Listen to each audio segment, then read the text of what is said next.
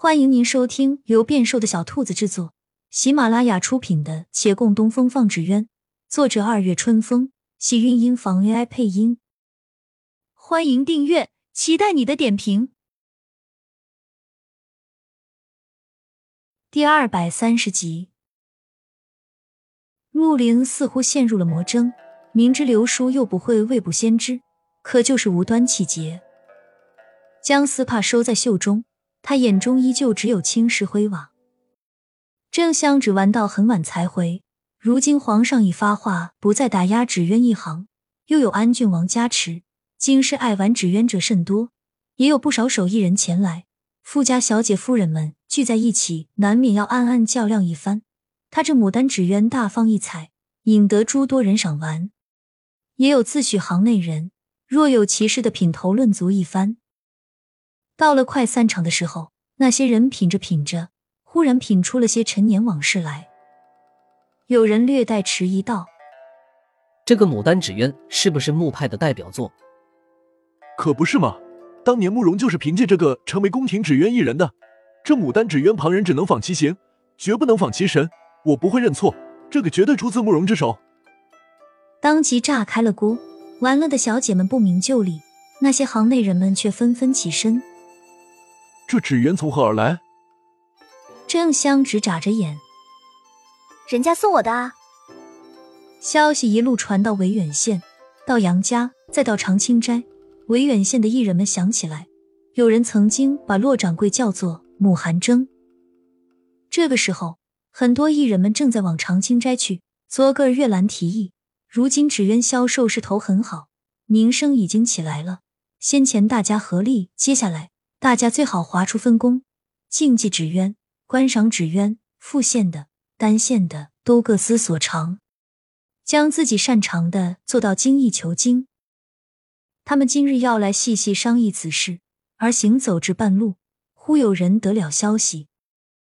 原来长青斋是木派，木派也没有关系，咱们当中不是也有木派的吗？可是那骆掌柜，她是慕容的女儿啊。众人的脚步顿住，愣了一愣。慕容的女儿，慕容害此行消沉二十年，他是我们公认的敌人。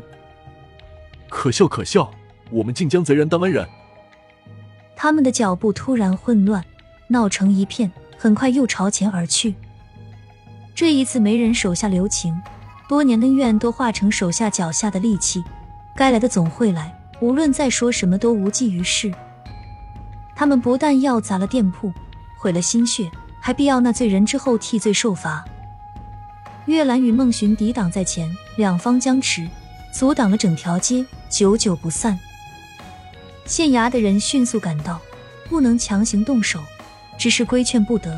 很快，李慕言亲自赶来，那义愤填膺的众人给了他几分薄面，向他道：“穆家害我等甚苦，李大人您若要秉公处理。”则应将那罪人之后抓获，而不是阻挡我等。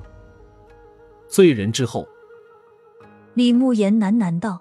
他看向洛长青，先人之错，不应该罪至后人。本官今日必定要挡在他们前面。与他一并前来的秦六讶异看看他，想问什么，又打住了。他自诩最了解他，近来却发觉这人有了些许变化。这也许是好事，他开始用心来看世上的情感，而不是用法则。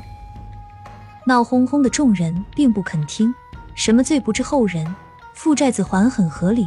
那江山天下，一朝天子祸乱，百姓要承几代苦难。你说先人祸害不牵连后人，可其中流离之人的悲与困，却无法避免要蔓延后世。难道这后世之人就活该倒霉吗？骆长青没有应声，这是他心中今年已久跨不过的劫。早知这一天会来临，却依旧不知道怎样应对。他的指端微凉，幸得有人与他紧握。月兰再一次在他耳边道：“别怕。”孟寻在旁也道：“对，别怕。”他们将女子护在身后，面对众人再做誓言亦无用，也根本无需讲道理。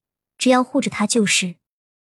这样闹成一片，对面的杨家店铺不能经营，店中伙计跑到杨家告状。杨连奇已听了消息，正在路上，此时又加快了脚步，却不是要去探查自己的店铺，而是在那一众气势汹汹的人们眼前，大步走到长青斋门前。有人道他身子羸弱，好心劝杨少爷，你让开。杨连奇摇头。穆家后人，我必当相护。人群中有声音冷嘲道：“杨少爷，你是色字熏心吗？若没记错，你父母当年可是因穆家而死。我和他毫无私情，只为当年四派是一体。杨少爷，你说的冠冕堂皇，反正这些年你不缺钱，不知我等生存之苦，你自可以大义凛然。但我们好心劝你一句。”你本就久病缠身，应知生命可贵，还是莫要趟这个浑水，以免有个三长两短。亲亲小耳朵们，本集精彩内容就到这里了，下集更精彩，记得关注、点赞、收藏三连哦，爱你！